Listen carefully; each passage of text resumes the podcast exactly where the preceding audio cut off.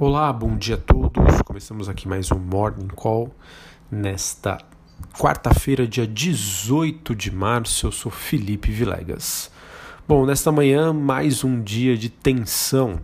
Infelizmente, o S&P futuro e as bolsas na Europa estão caindo mais de 3%. Agora há pouco recebi a notícia de que o Dow Jones teria alcançado seu limite de baixa é, nesta manhã nos pré-mercados de Nova York. Esse movimento faz com que as bolsas por lá devolvam parte dos ganhos de ontem, com investidores avaliando o impacto dos estímulos fiscais e monetários ao redor do mundo. Pessoal, novamente, o mundo, né, quando a gente fala das negociações de ações, bolsas, está muito volátil. Tá? Então, mesmo é, sem notícias, é, sem algo de muito relevante, os mercados acabam operando nesse ritmo frenético de circuit breakers, marcados por altas, movimentos de alta e de baixa. Volatilidade, pessoal, é a palavra do momento e ela deve continuar. Além disso, nós temos o petróleo afundando, é, no caso negociado em Nova York, tocando novamente a região dos 25 dólares o barril, na mínima de hoje, é, em, em reagindo né, ao anúncio de que a Arábia Saudita deve manter a sua produção alta. Além disso, os metais caem em Londres, mas o minério de ferro destoa e sobe em sinais de que o surto na China já estaria sendo controlado. É, olhando bem friamente, pessoal, a gente observa que os mercados na Ásia, principalmente na China, nem se comparam com as quedas que a gente observa no redor do mundo, né? na Europa, Estados Unidos, Brasil. Realmente, a princípio, eu tenho a, a, percepção de que os mercados estão apostando bastante numa recuperação rápida do mercado chinês após aí a, a crise do coronavírus, que por lá a princípio parece controlada, enquanto no resto do mundo as coisas ainda não seguem muito bem. Hoje, falando especificamente de Europa, as ações por lá caem bastante depois da suspensão da produção da BMW, que faz com que a ação recue forte em Frankfurt, na Alemanha, e também sobre o tombo da Airbus em Paris, que recua é, mais de 10%, temendo então ficar sem clientes, é, seguindo o movimento de quebradeira do setor aéreo uh, e emitindo assim sinais de que o socorro prometido pelos governos pode chegar tarde demais. Bom, uh, especialistas, pessoal, em crise dizem que estamos é, num estágio de, da parte média para uma parte já avançada, quando a gente fala, olha para a movimentação dos ativos financeiros. Tá? Isso porque os ativos financeiros, pessoal, as ações sempre antecipam um fato, um movimento, ok? Mas quando a gente olha para os ciclos econômicos, a gente deve aguardar então e esperar recessão em grande parte do mundo, principalmente na Europa, com os dados dos próximos três a seis meses que devem ser muito ruins. Né? Mas pessoal, não se assustem, tá? porque eu acredito que boa parte né, dessa precificação, dessas expectativas desses três a seis meses muito ruins para as principais economias globais já se reflita uh, nas, nas ações brasileiras, nas ações mundo afora. Tá? Boa parte do movimento que nós temos hoje de queda forte e na velocidade com que ele aconteceu, na minha opinião, reflete boa parte do pessimismo, não toda, boa parte do pessimismo. Mais uma vez, nesse atual patamar dos 70 mil pontos, acredita-se que é, um movimento adicional de queda entre 10% a 15% seria ainda esperado e normal para essa fase aí de temor do investidor. E a saída para isso, dessa crise, de acordo com analistas e especialistas, é que um pacote fiscal gigantesco deve ser anunciado né, e seria o suficiente para elevar novamente o ânimo do mercado. já que a política monetária é, já está ajustada e seu poder de fogo é baixo neste atual momento. Quando eu falo de pacote fiscal, pessoal, eu estou querendo dizer de estímulos dos governos, que pode vir através de redução de impostos, aumento de subsídios, aumento de gastos. Tá? Isso é o que uma ala de economistas espera. Né? Já a ala mais liberal acredita que não, que as coisas devem ser feitas somente ali via política monetária para não tirar de um e dar para o outro. Bom, segundo rumores da mídia, os Estados Unidos estariam caminhando nessa direção de um pacote fiscal relevante. Isso seria muito positivo, essencial, mas talvez não suficiente agora para conter o humor do mercado no curto prazo. A notícia que é especulada é de que o governo Trump defende a aprovação de um pacote de estímulos na casa de um trilhão de dólares.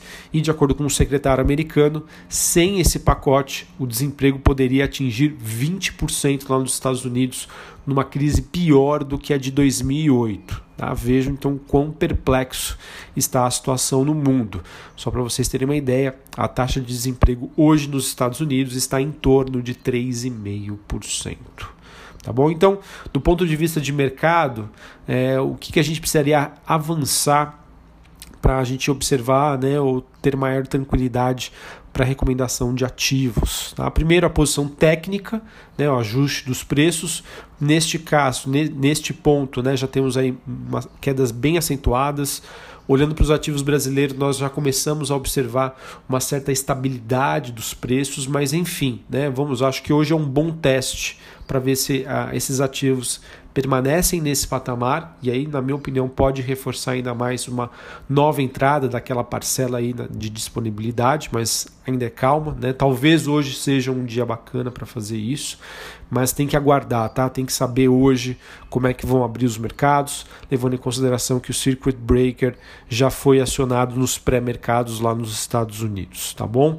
Uh, outra coisa que devemos avaliar é a questão dos valuations das empresas. Sim, tem muita barganha por aí, acho que principalmente o que chama mais atenção é o setor bancário neste momento, mas né, os ativos ainda estão muito voláteis. Banco é sempre porta de entrada e de saída de investidor estrangeiro, então é sempre bom tomar cuidado. E também essa questão da sustentação do crescimento com o anúncio de, de um pacote fiscal. É, e também a normalização né, dos avanços do vírus, principalmente na Europa, Itália Espanha, que são a, a, os países mais afetados, depois do sucesso aí de controle na China. Bem, pessoal, resumindo, mais uma vez um cenário de incerteza que permanece, teremos ainda muita volatilidade. É, acredito que boa parte disso, é, desse ajuste nos preços já foi feita, mas não podemos de maneira nenhuma descartar quedas adicionais, tá? levando em consideração que aqueles analistas de crise que acompanham os ciclos da crise ainda é, esperam né, uma queda para as bolsas na faixa de 10 a 15%. Isso seria, entre aspas, normal, ok? É, então a gente deve manter a racionalidade, tentar verificar nesses momentos de adversidade e oportunidades, claro, levando em consideração todos os riscos existentes. Aqui no Brasil, é, falando sobre o noticiário, o presidente Jair Bolsonaro pedirá ao Congresso que reconheça o estado de calamidade pública, ah, o que permitirá aumentar o limite dos gastos para enfrentar a pandemia do coronavírus. E também chegou ao Congresso o primeiro pedido de impeachment do presidente depois que ele teria convocado as manifestações. Muito ruim, né? Além de uma crise, de uma pandemia, de um fator biológico, é, medo de recessão das principais economias, aqui no Brasil, infelizmente, a gente tem esse clima tenso entre Congresso e governo. Não dizendo aqui quem está certo, quem está errado, tá? Mas é algo que na verdade não ajuda em nada. E a gente espera que aconteça uma mudança aí de postura do governo, também aí do Congresso para tentar buscar unir as forças neste momento tão delicado. Sobre a agenda do dia, aqui no Brasil, 8 horas da manhã, dados de inflação. É, após o fechamento do mercado, acho que por volta das 18 horas, teremos a divulgação da taxa Selic aqui no Brasil. É, a média das estimativas compilada pela, pela agência de notícias Bloomberg diz que os analistas esperam um corte de 0,5%, ou seja, de 4,25% para 3,75. O Banco Central é, na verdade, né, o Copom, né, que é o Comitê de Política Monetária, tem um grande desafio, tá? Seguir a tendência global com cortes de juros fortes ou dólar, né, que já supera os cinco reais. Então vai ser uma decisão muito complexa, né? Nunca é, nos últimos anos eu vi um, um mercado tão dividido em opiniões sobre qual seria a postura ideal do Banco Central, né? Tem gente dizendo que poderia ir para 3,25, tem gente defendendo aí um corte de apenas 0,25, mas na média 3,75 é seria a taxa esperada, ou seja, um corte de 0,5% para a Selic. Nos Estados Unidos nós temos dados de construção de casas novas às 9h30 da manhã.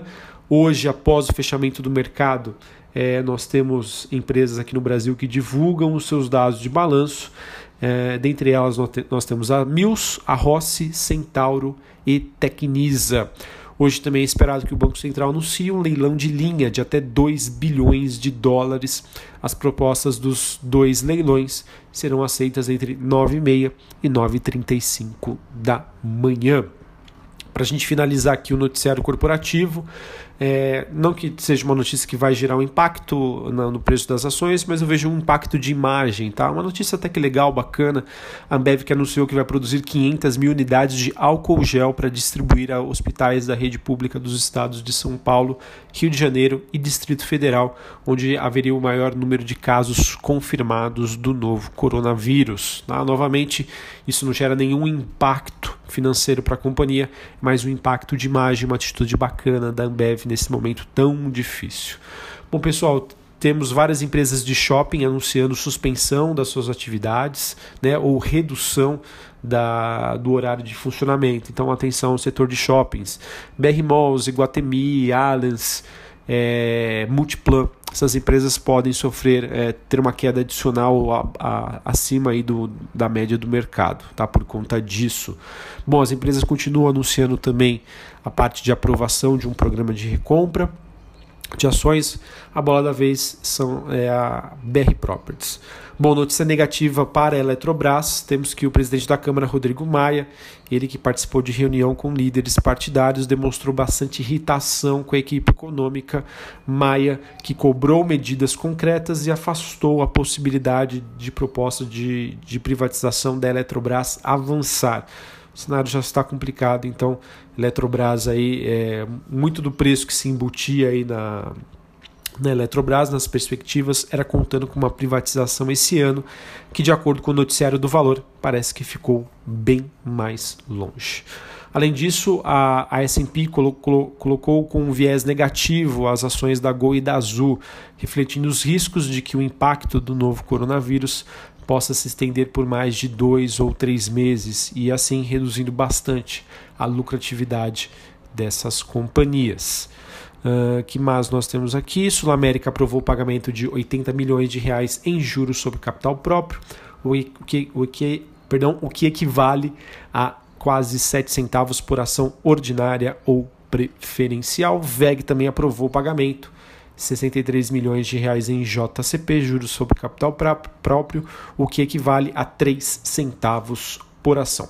Bom, pessoal, então esse é o cenário que nós temos. Me perdoe, acabei estendendo aqui do nosso tempo padrão, mas é porque realmente tem muita coisa importante e eu queria, é, de, de, é, na verdade, contribuir aí com vocês para para alertá-los sobre o que está acontecendo. Né? Ontem nós tivemos um pregão bastante positivo, hoje né, as ações voltam a cair, mas isso é um, é um movimento que nós dev deveremos esperar para os próximos dias, tá? dias de alta volatilidade. Tá bom? Novamente, é, os preços das ações brasileiras estão atrativos, mas nada que isso seja como, sirva como argumento para que a gente não tenha quedas adicionais. Então sempre entre com parcimônia, sabendo de todos os riscos envolvidos. Me chama a atenção o setor bancário, também me chama a atenção o setor de mineração e siderurgia. Eu acredito que, ah, pelo fato da China já estar se recuperando, temos boas notícias vindas de lá, pode ser que esse setor né, fique, um, entre aspas, um pouco mais blindado de todo o movimento que nós estamos vendo para as ações brasileiras. Novamente, evitaria é, ações que dependem né, de, de que as pessoas aqui no Brasil saiam de casa para utilizar os serviços. O setor de shoppings acaba sendo um deles, e também o setor de petróleo, né, petroleiro por conta é, dessa ainda desse cabo de guerra entre Arábia Saudita e demais países. Um abraço a todos, uma ótima quarta-feira e até a próxima. Valeu!